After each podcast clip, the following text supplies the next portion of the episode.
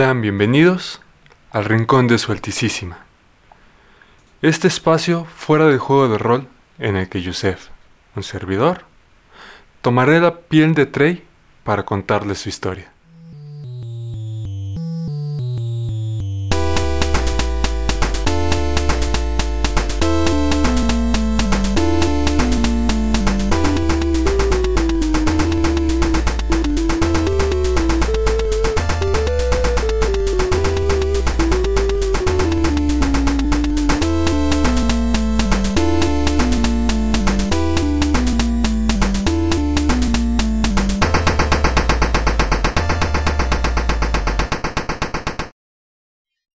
Está acomodando a Hikari en su camarote. Mientras, yo entro al mío a repasar las heridas y ordenar un poco mis pensamientos. Mientras me sobo la pierna con una mano, la otra la dirijo hacia la bolsa donde tengo los, los shards. Cuando llego a la altura donde debe de estar, quiero cerrar el puño. No siento nada. Volteo a ver, pensando que quizás me robaron sin darme cuenta. Pero lo que me encuentro es mi mano. Parece ser un corte limpio dentro de todo. Escucho entrar a Navet, quien sin dilación y con lo que puede, limpia y venda las heridas. Las rondas ahora son más pesadas, con una persona, prácticamente dos menos, porque Navid se dedica a cuidar de Hikari. Y es el cansancio el que parece ser que le impide hacer el trabajo de la mejor manera que ella quisiera, pues. Nos pide crear una leve distracción para poder sacar una poción y así estabilizarla. Durante la segunda noche de regreso a puerto, puedo ver angustia en los rostros, al menos en el, al menos en el de Annabeth, cuando sale junto a Frasnor, y este simplemente le está diciendo que lo único que puede hacer es confiar en la propia fuerza de Hikari para que ella se mantenga estable este día. Es la noche del tercer día y Annabeth, preocupada, nos vuelve a pedir armar una distracción para poder estabilizar a nuestra compañera. Es el cuarto día. Estamos a punto de volver a atacar muro. Y como en ocasiones pasadas, es el momento de elegir a nuestros compañeros. Frasnor sin dudarlo se va junto al negociador. Annabeth, quien parece ser que sorprendió a su líder, Va nuevamente junto a él, quien acepta sin ningún problema. Veo a Caníbal, paseando su mirada entre Radán y yo. Pero a sonrisas, aprovecha que uno se decide y lo orilla a tomar su decisión cuando él va directamente a Radán. Así que avanzamos nuevamente hacia Muro pero ahora con la rampa de nuestro lado.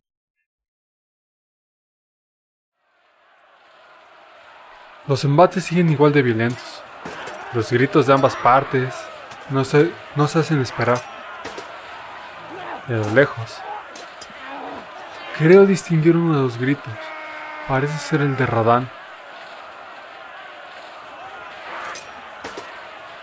Pero no puedo despistarme, pues el muro aún no cae Solamente siento un golpe llegar del lado y como todo se hace negro. Al abrir mis ojos, lo primero que veo es a Caníbal acercándose. Y antes de que decida qué parte de mí es la que quiere, le meto mi muñón a su boca. ¡Vamos! ¡Come! Sé que lo quieres. Solamente muerde, no tenemos tiempo que perder. Siento su mordida. Duele bastante, pero al levantarme, de voltearlo a ver antes de lanzarme al siguiente ataque, Puedo ver en su rostro totalmente desfigurado una genuina sorpresa. La toma de muro es exitosa. Y nuevamente el que se lleva toda la gloria es Frasnor. Lo alcanzo a ver discutiendo con sonrisas y de lo poco que escucho es algo sobre que le pertenece Radán. Veo a Rastas intervenir y entre los gritos le dice que si es así que le muestre el servicio que le, que le dio. Veo como sonrisas alza el brazo de Radán. Y no termina de decir su frase cuando se empieza a reír. Esa risa nerviosa, rara. Cuando ve que Radán tampoco tiene una mano. Lo suelta y puedo escuchar cómo le dice a Frasnor que no lo piense mucho, que el tiempo pasa y que el precio que puede pagar por la mujer y por Radán puede bajar. Así que mejor se apure. No bien termina eso cuando veo a Caníbal acercándose a mí. Y me pregunta qué es lo que nos trajo a este lugar, a Gel.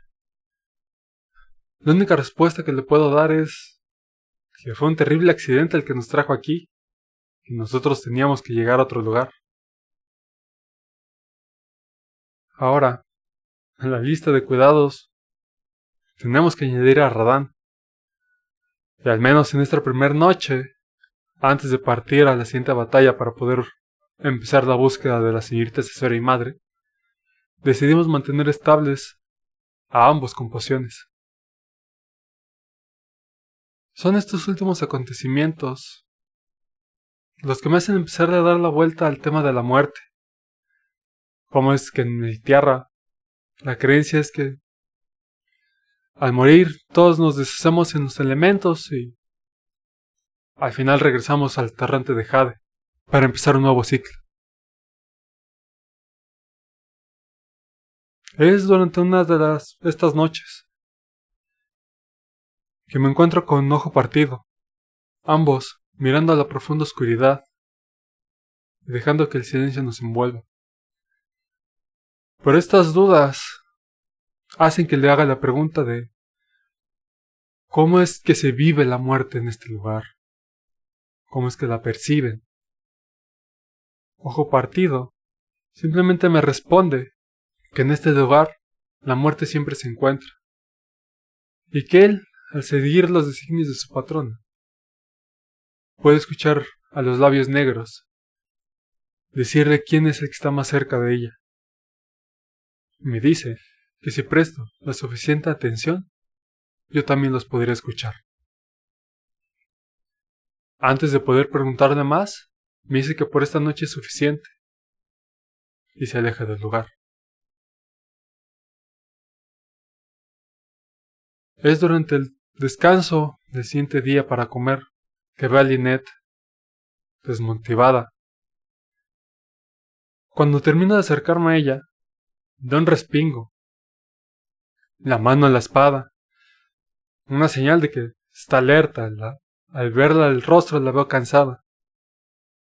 Cuando se relaja un poco, me siento junto a ella y quiero empezar a platicar, pero parece que más bien le estoy contando acerca de el torrente de Jade, de toda la creencia que tenemos en mi tierra, y de cómo ojo partido me dijo que escucha los labios negros.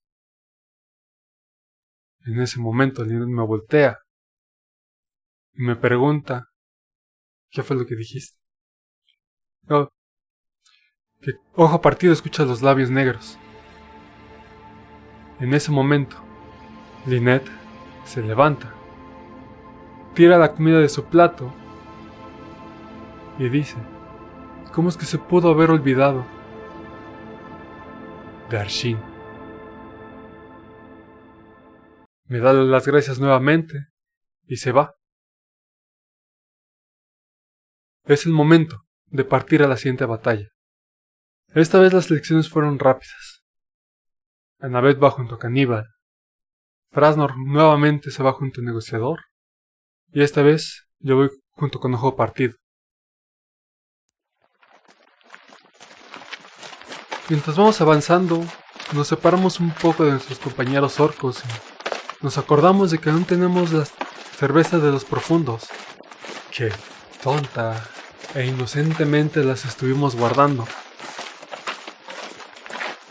Afortunadamente no estamos tan lejos del barco. Así que entre Frasnor y Annabeth me cobren un poco para yo poder regresar.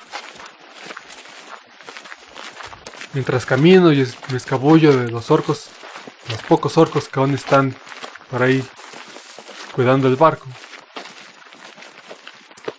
siento una mirada penetrante. Aún así, sin ningún problema, llego al barco, saco las cervezas de nuestro escondite y regreso junto con ellos, dándole a Navet y a Frasnor lo que les corresponde. Parece ser que ninguno de los orcos se dio cuenta. O al menos no nos han dicho nada. La resistencia que encontramos es bastante. Y puedo ver ojo partido, blandiendo con gran destreza esta guadaña, filo negro, completamente muy distinto al que tiene Frasma. Es tal el espectáculo que me distraigo de la batalla. Siento un aire frío justo detrás de la oreja y escucho cómo me dicen que me agache. Mi cuerpo reacciona y cuando lo hago, siento pasar justo por arriba una espada. Acabo con mi atacante y cuando volteo a ver quién pudo haberme dicho algo tan de cerca, no hay nadie. Solamente veo ojo partido, a lo lejos, mirando fijamente. Aún no estoy seguro si es a mí, detrás de mí, o ambas opciones.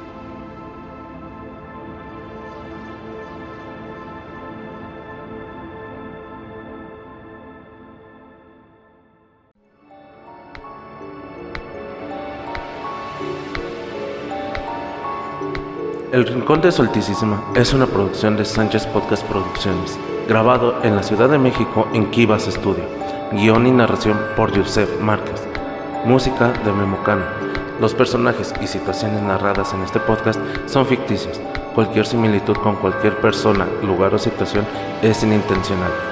Las acciones, ideas y situaciones presentadas en este podcast son ficción y no representan la ideología ni el actuar de los participantes ni de la Liga Regente. Asimismo, no debe ser sujeto de ningún tipo de juicio debido a su naturaleza ficticia. Si desean más información sobre la narrativa presentada en este podcast, visitar nuestra sección de información, donde se tendrán los links directos a las redes oficiales.